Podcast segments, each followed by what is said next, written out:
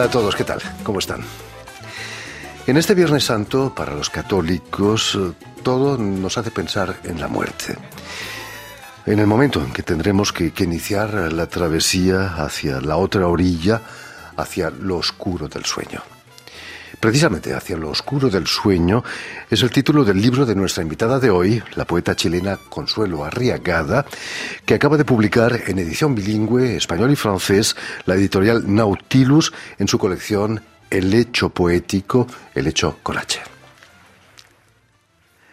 Y para hablarnos de, de este poemario y de, de, su itinerario poético, Consuelo Arriagada ha sido tan amable de, de, venir hasta nuestros estudios. Muy buenas tardes, Consuelo. Muy buenas tardes, Jordi. Gracias por la invitación. No, gracias a ti por haber hecho el esfuerzo de venir hasta nosotros, porque no, no vives en París, ¿no? No, vivo en Rebel, que o sea, es una ciudad pequeña al sur de Toulouse. A 600 kilómetros de París, más o menos. más ¿no? o menos. Eh, no, no, es exactamente por casualidad que nos presentes tu libro Un Viernes Santo, ¿no? Eh, en el que Cristo inicia su viaje hacia lo oscuro del sueño, ¿no? Sí. Eh, ¿Qué significa para ti este Viernes Santo? Creo que es bastante simbólico, la verdad. Es ese viaje hacia las profundidades que hace Jesús y luego, bueno, luego resucita.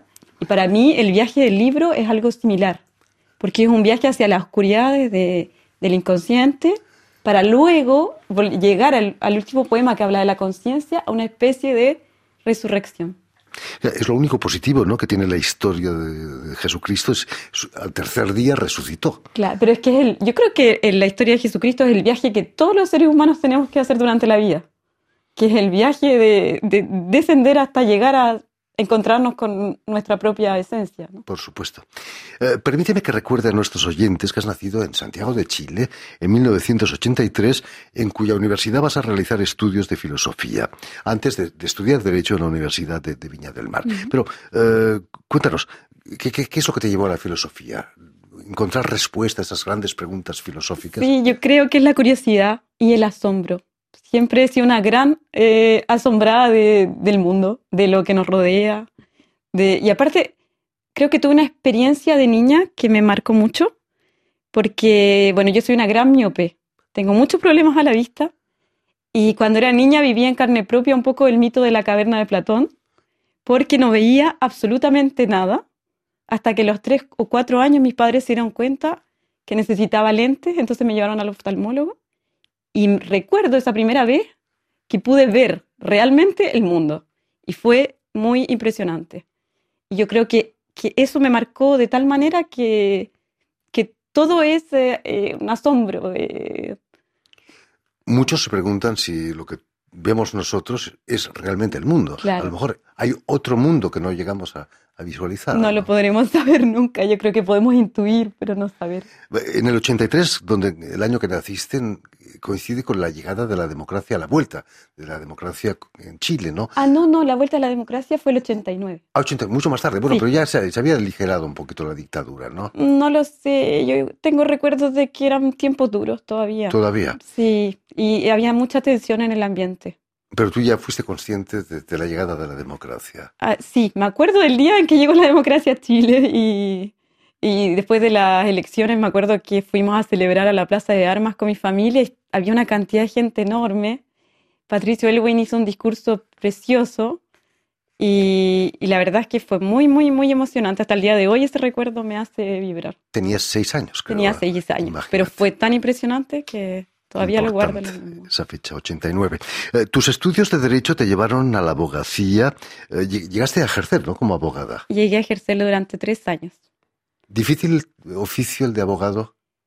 Eh, sí, bueno, yo realmente lo ejercí dentro de un tribunal de justicia y yo era un poco la persona que tenía que ayudar a los jueces a armar las resoluciones, las sentencias, ese tipo de trabajo. Entonces la verdad es que era como el trabajo desde adentro. Era, era difícil, pero era muy satisfactorio ver cómo tú, a, través de tu trabajo tú podías ayudar a una cantidad increíble de personas. De gente, por supuesto. Sí. Y tres años más tarde vas a instalarte en Francia, un poco por, por razones personales. ¿Cómo, ¿Cómo te sentiste viniendo aquí a Francia? Fue muy difícil al principio. Yo creo que todavía es un poco difícil incluso. Porque, eh, bueno, me cambió absolutamente la vida. Eh, al poco tiempo de venir me quedé embarazada, era algo que no teníamos previsto con mi marido. y él venía recién instalándose acá también, tenía que rehacer el trabajo que tenía, la empresa que había armado antes. Entonces fue muy, muy difícil y sobre todo yo creo que ser madre en otro país eh, es algo... Desestabilizante, imagino. Desestabilizante, sí. La experiencia no fue tan mala porque la repetiste de no, dos veces no, para más, nada, ¿no? no, no, yo soy una enamorada de mis hijos, no, pero pero claro que estás en otro lugar, no sabes cómo hacer y tienes que construirte de nuevo en el fondo. ¿Qué, qué es lo que te molestaba de, de, de, otro, de este otro país que es Francia? No, no es que me molestara, lo que pasa es que es difícil poder integrarse a un país cuando uno está prácticamente dentro de la casa todo el día.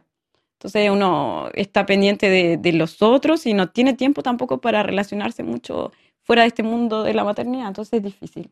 Al mismo tiempo, tu marido es francés, eso quizás Sí. te, ayudó a integrarte un poco Sí, en la sí, sociedad sí, francesa. claro ¿no? que sí, pero en- y es una cultura tan diferente. Nosotros en Chile somos, por ejemplo, muy de piel, de abrazos, de cariño, estamos acostumbrados a este tipo de manifestaciones. Y acá en Francia la gente es más fría, es muy amorosa, muy cálida, pero más fría en ese sentido. Y eso es difícil para mí. Mm, es diferente, sí. Eh, hablando de derecho, ¿hay algo más prosaico que, que el derecho, las leyes, los decretos? Eh, ¿Tú llegas a encontrar, llegaste a encontrar algo de poesía en esos textos o no? Yo creo que quizás en el derecho romano hay un poco de poesía. Latina, además. Sí, no, pero más que en el derecho en sí, yo creo que en el ideal de la justicia. La, la idea de que- eso es menos prosaico, es más poético, la idea de querer hacer cosas para mejorar la vida de los otros, yo la encuentro muy poética.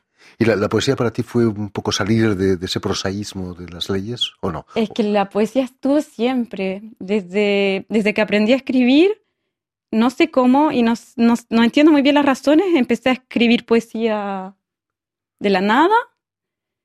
Eh, leía ya cuando empecé a leer poesía también, empecé a leer Gabriela Mistral, lo- la poesía para niños, y ahí fue, yo creo que la vida se me ha ido un poco, un poco en eso, la verdad. Sido mi ¿Qué, qué edad tenías, ¿Qué edad tenías cuando empiezas a escribir? Yo creo que tenía seis años porque a los siete ya participaba en los concursos literarios de la escuela. Entonces yo creo que realmente fue cuando empecé a escribir. Increíble, ¿no? Eh, vas a formar parte de un taller de poesía que impartía el poeta hondureño eh, Samuel Trigueros Espino. Eh, ¿qué, qué te aportó esa experiencia? ¿Se puede aprender cosas en un taller de poesía o aprender a escribir poesía? No sé si aprender completamente a escribir poesía, porque yo creo que uno tiene que tener una fibra dentro para, para escribir poesía, pero sí, sí, aprendí muchísimo, sigo estando en el taller y sigo compartiendo con mis compañeros y creo que también es muy bonito eso de escribir en colectivo, o sea, de, de- participar todos de la misma cosa, la retroalimentación que existe entre una persona a otra, eh, que, o de leerse y de sugerir cambios o no, en un ambiente de respeto y fraternidad, yo creo que fue una experiencia maravillosa. Yo la recomiendo completamente. No hay susceptibilidades, eh, uno acepta las correcciones, las Depende de ideas. la forma en que se haga la, la- pero en general siempre ha sido en un clima de, de extremo respeto y de fraternidad. Ah, Háblanos de, de Samuel Trigueros Espino, quien ha firmado el prólogo de tu libro, precisamente. Un gran poeta hondureño, además me decías. Sí, Samuel ha sido una especie de, de padre literario. Él, él es un muy buen poeta, es un muy buen maestro y aparte es un muy buen editor. Entonces, la verdad es que ha sido un lujo poder trabajar con él y ha sido muy generoso con nosotros también. Hondureño que, que se ha instalado en, en España, en Zaragoza, me decías. Sí, Estáis mucho más cerca, os podéis ver mucho más a menudo, ¿no? La verdad es que no nos vemos mucho, nos vimos en una ocasión en vivo y en directo para el festival, pero si no nos vemos todos los domingos por Zoom. Por Zoom. Porque el taller que hiciste, que hacéis todavía, Claro. es siempre por Zoom, ¿no? Es siempre por Zoom. ¿Fue durante la pandemia que iniciasteis eh, el taller? Sí, yo tengo la, no estoy completamente segura, pero me parece que sí. Me parece que fue por ahí gracias al, al poeta Felipe Rojas, el poeta chileno Felipe Rojas, que me invitó a participar de este taller. Y muy generos- generosamente y que se lo agradezco muchísimo porque la verdad es que ha sido una experiencia extraordinaria. Eh, tus poemas eh, van a ser publicados en una antología de poesía también bilingüe titulada Desarraigo, 18 poetas fronterizos. Eh, tan, tan desarraigada te sentías para publicar en esa, tus poemas en esa antología. A mí se me invitó a, a- ¿Te a participar. Te consideras fronteriza también. Pero sí, yo me considero, pero desde el principio, yo creo que desde el principio de mi vida me he sentido completamente desarraigada. Eh, sí, me siento y me siento también en una frontera que es muy extraña, porque por una parte siento que no pertenezco del todo a este país donde vivo y que mi familia son, son todos franceses, y por otra parte tampoco pertenezco al, al país del que me fui, porque ese país cambió tanto que yo quedé una especie de burbuja en el vacío. Increíble. ¿Cómo ha sido tu relación con el francés? No, no hablo de tu marido, hablo de, del idioma francés. Sí, eh, me gusta mucho el francés. Y, y, ha sido todo un descubrimiento aprender a pensar en otro idioma, porque a veces yo siento que pienso en, en francés y no en español. Y eso ha sido maravilloso, una ganancia enorme. Pero todavía me cuesta el francés, por ejemplo, en la poesía. Necesito leer en ediciones bilingües realmente para poder apreciar todo el, el, la atmósfera, el trabajo y todo eso. Porque en, solo en francés me cuesta. Eh, no, creo que no he llegado a ese punto en el lenguaje de poder hacerlo tan fácilmente. Las ediciones bilingües son fantásticas, ¿no? porque aunque no conozcas bien la, la sí. lengua original, te incita ¿no? a la lectura sí, y a aprender, por supuesto, claro, el vocabulario. Y a comparar también. Eh, volviendo a tu poemario En lo oscuro del sueño, que acaba de publicar, como decíamos, Nautilus, eh, en Zaragoza, en España, creo, uh -huh. edición bilingüe. Eh, tu libro está dividido en cuatro partes. La primera es Close Up uh -huh. eh, y encontramos poemas cortos, casi se podrían decir que son haikus, eh, con un cierto erotismo, ¿no? Como, como en germinación, uno de los poemas que dice, eh, en el seno de mi cuerpo la semilla se transmuta, un forastero me habita, el gran misterio abre los ojos. Hay que ser madre, ¿no? Para escribir algo así. Yo creo que es la experiencia de la maternidad que, que te abre a realmente esa experiencia. ¿Qué, ¿Qué, van a decir eh, tus hijos cuando te lean y que les llames forasteros? no lo sé, la verdad. No están todavía capaces, no son capaces de leer tu el, poema. El más grande tiene seis años y está empezando a leer, pero no, no lo entendería. Bueno, pronto, pronto va a empezar. Cuéntanos, ¿qué es para ti ese viaje al lado oscuro de, del sueño? Eh, yo creo que, bueno, mi libro también habla de eso. Habla, para mí, a veces en la vida, cuando perdemos los parámetros de la realidad, tenemos la sensación de estar soñando, ¿no? Por ejemplo, eso pasó con la crisis del COVID, que todos compartimos una especie de locura de sueño colectivo en el que no sabíamos realmente si lo que estábamos viviendo era cierto. Y bueno, ese libro habla de experiencias así como la migración, el duelo, la soledad, eh, la maternidad, de experiencias límite en las que uno se pregunta realmente si lo que, que pasa es real o, o no. Es un viaje hacia la otra orilla que resplandece, como tú escribes. Ajá. Ese, nuestra vida es un viaje hacia sí, la otra orilla. Hacia la otra orilla. ¿Cómo, ¿Cómo, se puede hacer más llevadero ese viaje? Yo creo que siendo consciente. A través de la conciencia, bajando a las profundidades para poder sacar todo eso hacia la luz. El problema es que la, nuestra sociedad hace de eso un cierto tabú, ¿no? No se habla. Eh, hoy me daba, me daba un cierto uh -huh. inquietud hablar de la muerte, ¿no? Aunque seamos, estemos en Viernes Santo. Eh, hay que superar eso, hay que hablar de la muerte como una amiga, quizás. Hay que, sí, hay que hablar de todas las cosas, yo creo que es importante sacarlo, eh, que el, el, lenguaje saque a la luz. La... ¿Y la poesía es una manera más eh, suave de acercarse a eso? Quizás no, es, no sé si es más suave, pero yo siempre he tenido la intuición de que el lenguaje común ordinario no alcanza a expresar realmente la realidad. Y la poesía en esta subversión del lenguaje creo que logra a veces llegar a lugares en que el lenguaje común jamás va a poder llegar.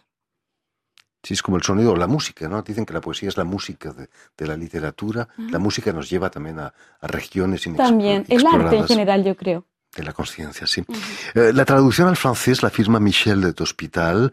Eh, si los italianos dicen que traductore es eh, traditore, en poesía quizás sea más cierto, ¿no? Hay, ¿No te sientes un poco traicionada por la, traducción francesa? No, no me siento traicionada porque la verdad, bueno, conocer a Michel fue eh, increíble, creo que tuvimos una, una gran conexión.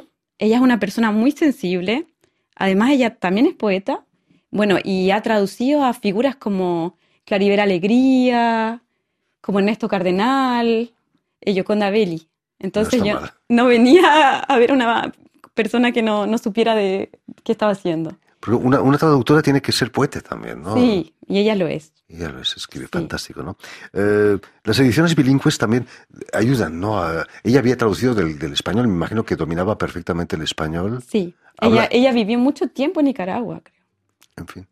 Después de este libro, es tu primer libro realmente, después de haber publicado en revistas. Eh, ¿Qué, significa para ti un primer poemario eh, denso, eh, lleno de cosas tan interesantes? Creo que es una pérdida de ingenuidad un poco. Uno le es una experiencia un poco límite, vertiginosa, porque uno escribe marginalmente en, su casa, en un lugar escondido en la tierra y no piensa en los lectores. yo creo que el primer libro es un poco eso y no piensa que va a haber otro que se va a interesar, por ejemplo, por, este, por el libro. Y, es también un sentirse desnudo frente al mundo, porque uno ha dejado todo ahí y, todo lo que uno escribe es uno, finalmente. ¿Ha habido reacciones ya a la publicación del libro? alrededor mío sí.